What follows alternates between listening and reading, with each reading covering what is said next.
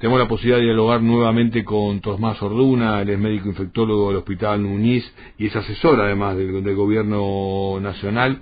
Tomás Edgardo Chi, saluda aquí por Radio Cooperativa, por la 770, por Estado de Alerta. Buenas tardes, ¿cómo te va? ¿Qué tal? Buenas tardes, un gusto, un saludo también a la audiencia de Radio Cooperativa. ¿eh? El gusto es nuestro, Tomás, y, como siempre, este, felicitarte por, por el laburo que, que venís, que venís realizando. Si, si tenés que definir la situación actual, ¿no? Este, si tenés que hacer la foto de lo que hoy está ocurriendo, ¿cómo, cómo la describirías? Bueno, algo dentro de lo que podíamos esperar, porque se está emulando en parte la curva del año pasado, que si ustedes recuerdan, alrededor del 15, a la semana del super fin largo de semana del día 8 de diciembre, que fueron cuatro días, a la semana comenzaron a aumentar los casos y tuvimos un pico en la primera semana de enero y después declinó en las siguientes dos barra tres semanas, pero a fines de enero estábamos nuevamente en una cosa bastante amesetada. Y esto tiene varias posibilidades para ser interpretado. Por un lado, el aumento del movimiento, que este año incluso es muy superior al del año pasado. Pero del otro lado de la balanza tenemos un 85% de la población con una dosis de vacuna y un 67 o 68%, ya casi 70, con dos dosis de vacuna. Estamos incluyendo niños de tres años en adelante, adolescentes, entonces creo que se está manejando un aumento que podía perfectamente ser esperado, de hecho creo que lo era, y estamos hablando ahora sin tocar a la variante Omicron mm, todavía. Digo, esto es lo que está ocurriendo con la variante Delta, que es la mm. que realmente tiene mayor prevalencia e incidencia. El aumento del contacto interhumano para fin de año no se da solo a partir del día 24, sino que comienza con todas las reuniones de fin de año es una época particularmente, qué sé yo, en general la mayoría de las personas, si uno le pregunta hoy, ya tuvo alguna reunión con algún grupo de amigos, si tiene por delante de acá al 24 dos o tres reuniones, y después vienen las familiares del 24, la del 25, 31, por lo cual vamos a seguir aumentando.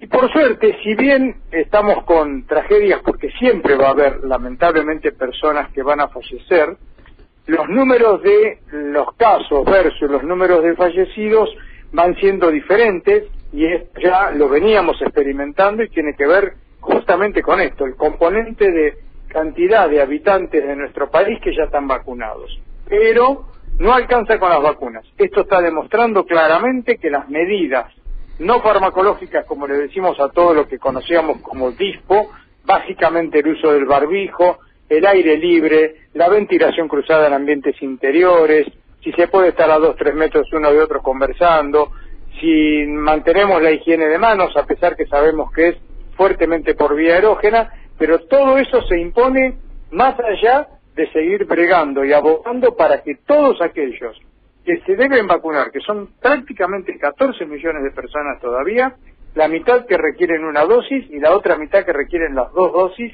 tenemos que seguir haciendo una abogacía particular con nuestra familia, nuestros grupos sociales, de trabajo, para que todos se vacunen. Y después veremos qué pasa con estos números versus la circulación de Omicron, que probablemente, como siempre dijimos, la contención hace que se retrase, pero viendo la capacidad de multiplicación que tiene, lo estamos mirando, por ejemplo, en Gran Bretaña, siempre tenemos esos ejemplos que se adelantan en Europa y bueno, tenemos que ser muy cautos porque ahora estamos con Delta, pero Omicron tiene una mayor capacidad de reproducción.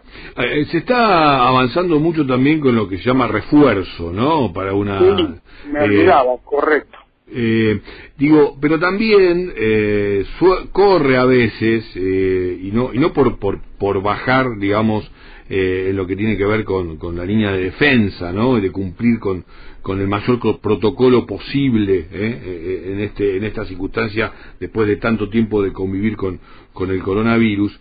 se, está, se está dando, digo, esta esta convivencia con, con, la, con la enfermedad, ¿no? Y, y yo te pregunto, es eh, a veces es difícil encontrar las, las palabras adecuadas, ¿no? Pero ¿es aceptable, es lógica esta convivencia que estamos, que estamos atravesando? Porque a veces cuando aparecen las nuevas cepas eh, se encienden fuertes alarmas y, y empiezan a, a trascender algunas informaciones que después no son tan ciertas, ¿no?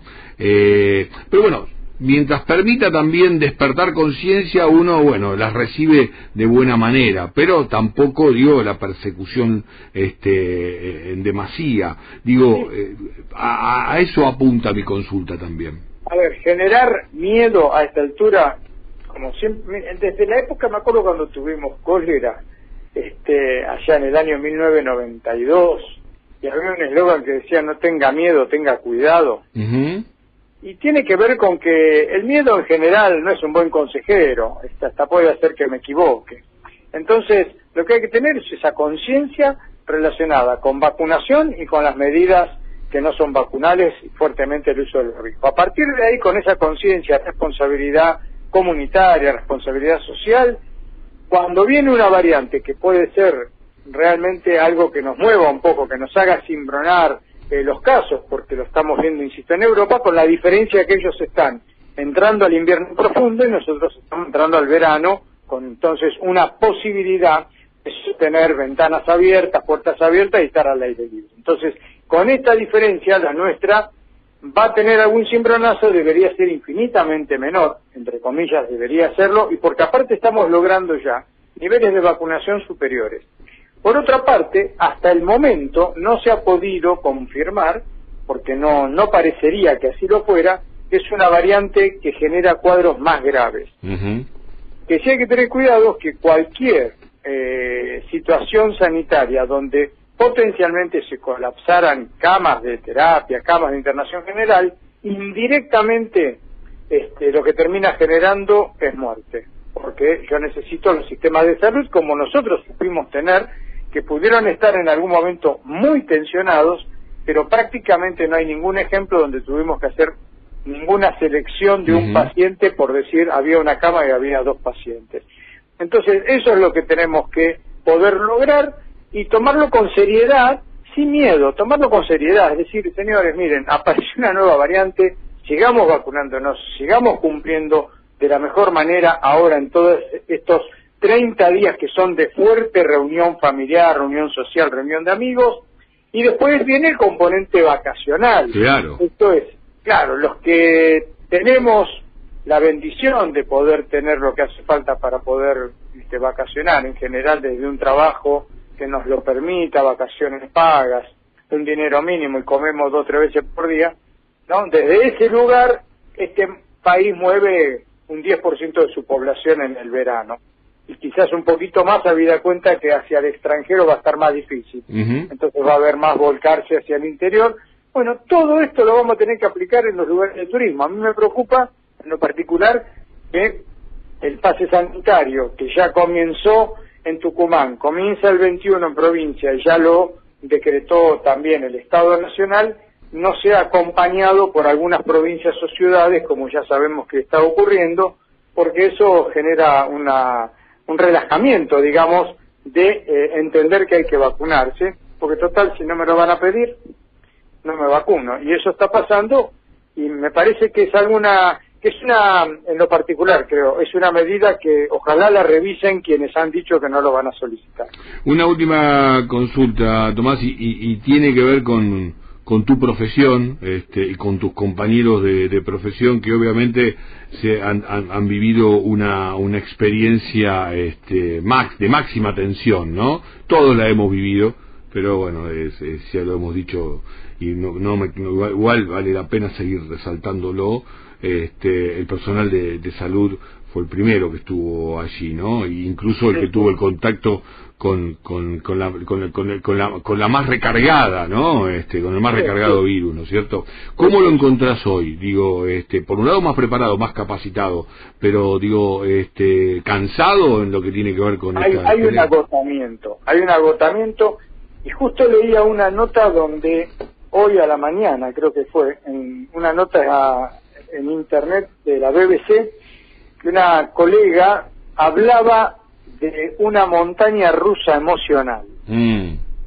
Y la verdad que me pareció que es así. Y esta montaña rusa emocional es porque hemos pasado y seguimos pasando por momentos, quizás algunos no tan intensos, porque al comienzo hubo mucho de desconocimiento de lo que venía y las imágenes que veíamos de Europa o de Estados Unidos fueron terribles, había un temor, había un sentir que nos podía arrasar como que, que, que, nos podía pasar por arriba, había cuenta que si arrasaba sistemas sanitarios de países del primer mundo, nosotros que estábamos mucho más flojitos de papeles, entonces desde aquel momento al máximo cansancio de no terminar de ver ingresar pacientes, de ver pacientes ser intubados, de ver morir pacientes, de la consulta constante de, digamos, todo el día, las 24 horas llamadas, bueno, de toda esa saturación, ese cansancio, ver eh, enfermar y fallecer familiares, amigos y colegas también, todos del equipo de salud, de, de todos los oficios y profesiones, yo creo que eso nos hizo estar en mucha montaña rusa y ahora hay una predominancia, me parece, de mucho cansancio, pero con algo fundamental. La entrega sigue estando. El trabajar, si las papas queman, mm. va a estar el equipo de salud trabajando sin lugar a dudas. Tomás, muchas gracias por esta comunicación y nos quedamos con, con este último concepto y realmente este, tenemos toda la confianza y toda la credibilidad al respecto. Te mandamos un abrazo muy grande y que termine muy bien el día. Igualmente, Gardo, un saludo a toda la mesa. Tomás Arduna, médico infectólogo del Hospital Muniz y asesor del Gobierno Nacional, pasó por aquí por Estado Alerta, pasó por aquí por la radio cooperativa.